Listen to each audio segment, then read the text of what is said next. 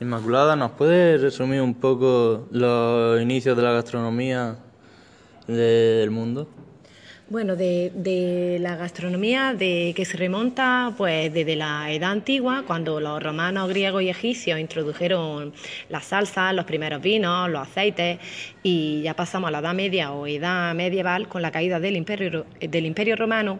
que los cristianos hay una fusión de, bueno, cristianos, musulmanes y árabes, que hay una fusión de cultura y los árabes que nos introdujeron el arroz, las especies, nuez moscada y canela, azafrán, el gazpacho. Luego nos remontamos a la edad moderna, que cuando Cristóbal Colón nos introdujo desde América, productos como el tomate, vainilla, chocolate, la patata y la guerra civil, la guerra Sevilla a partir de la posguerra, que con las cartillas de racionamiento que la gente se alimentaba de, gachas con harina